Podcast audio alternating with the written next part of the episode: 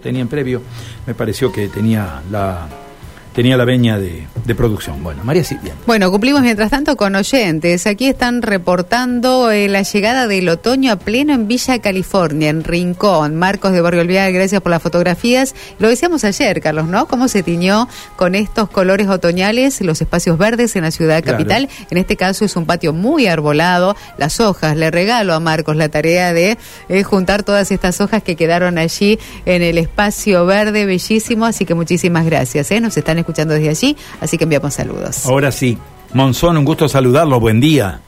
Hola Carlos, ¿cómo andas? Ya lo habíamos presentado hace un minutito. Bueno, eh, hay, una, hay una gran incertidumbre de trabajadores respecto del tema Vicentín, ¿no? Las últimas novedades están advirtiendo sobre una situación seria que se complicaría en lo social para todos ustedes. Cuéntenos, explíquenos un poquito. Mira, Carlos, nosotros lo venimos diciendo a esto eh, casi desde el comienzo del concurso y más cuando los tres estratégicos presentan el proyecto para que quedarse con Vicentín, que no, no planteaban nada para Vicentín Avellaneda. Eh, varias ocasiones se lo dijimos al juez Lorenzini, después también cuando se intentó del abocamiento de la corte, se le escribió se le dijo que no contemplaban nada de Vicentina Avellaneda y que en varias oportunidades, tanto directores como hasta casi lo estratégico, decían que no le interesaba Vicentín y que tampoco le interesaba lo, el tema de la administración de Vicentina Avellaneda. Nosotros cuando hablamos de los 80 despidos se habla de la administración de Avellaneda, no de la planta. Y lo que nos quedaba al no poder impugnar eh, la propuesta de Vicentín, porque como no tenemos deuda con la, empresa, la empresa no tiene al día, no podíamos estar en la impugnación, entonces decidimos hacer una nota como sindicato para explicar la situación y que sigue, por más que el juez también se lo pidió varias veces a la empresa, en un, eh, después del primer pedido le dice que escriban algo sobre Vicentina Avellaneda, la misma corte le sugiere al juez que le pida a Vicentín escriban algo sobre la planta de Llaneda y todavía Vicentín no escribe nada, solo dice que tiene trabajo para 180 días y después verá después de la homologación. Y es el después verá de la homologación, es la incertidumbre de la que hablas vos, qué va a pasar. Claro, o sea, ustedes desde el juzgado no han recibido ninguna respuesta a la nota que presentaron, tampoco desde ningún otro ámbito, no han tenido ninguna palabra que les garantice a ustedes continuidad en lo laboral. No, Carlos, es más, dan, la razón porque la Corte lo que le dice y le sugiere al juez es que en la propuesta aparezca algo sobre Vicentina Avellaneda y todavía Vicentín no escribe nada, se lo dijimos a los directores eh, y al mismo juez, como te dije antes. Usted nos dice que los saberes están al día, las obligaciones salariales están al día. Sí, sí, con nosotros están al día.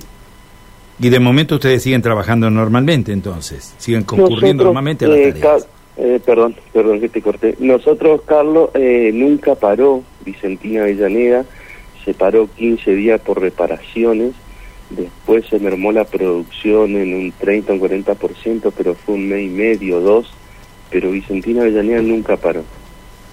Bueno, lógicamente entonces lo que ustedes están advirtiendo es el futuro. Así que eh, claro, la, la, situación actual es una situación de normalidad, si se quiere en lo laboral, al menos entre comillas, ¿no? Pero ustedes lo que están advirtiendo es el futuro.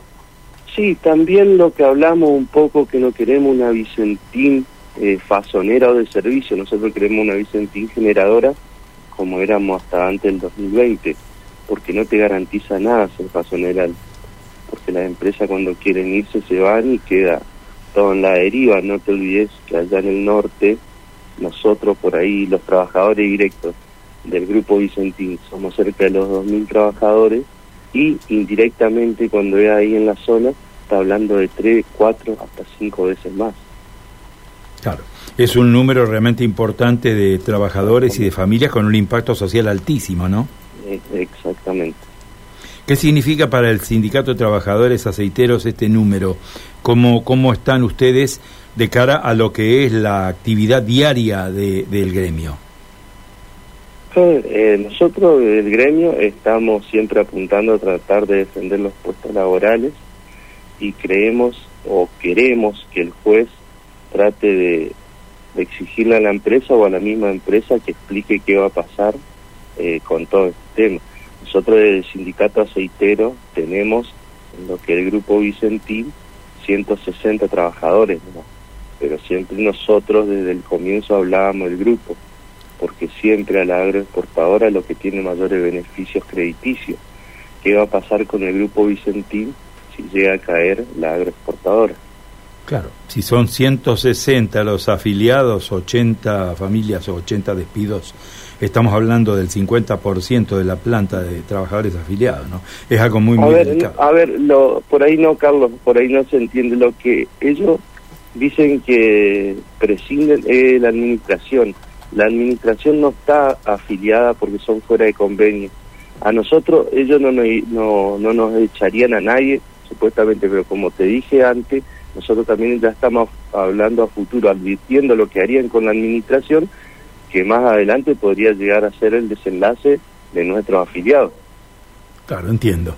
Eh, bueno, Leandro, nosotros estamos alertas, estamos atentos. Eh, me imagino que todos los medios colegas también del norte están siguiendo de muy cerca esta situación. Y bueno, y en cualquier caso, ¿eh? estaremos haciendo un seguimiento de toda la información para que ustedes estén actualizados también. Hasta el momento no tenemos una palabra de juzgado y tampoco hay una palabra de la empresa, con lo cual, bueno, esto de la incertidumbre es este, la moneda de todos los días, ¿no? La, moneda corriente. Bueno, Carlos, te agradezco, te agradezco no tengan en cuenta que nos llamen para dar nuestra opinión. Ojalá cuanto antes este, puedan resolver esta cuestión. ¿eh? Ha sido muy amable, Monzón. Bueno, muchas gracias. Saludo para usted. Adiós. Leandro Monzón es titular del Sindicato de Trabajadores Aceiteros del Departamento General Obligado y bueno, de San Javier también.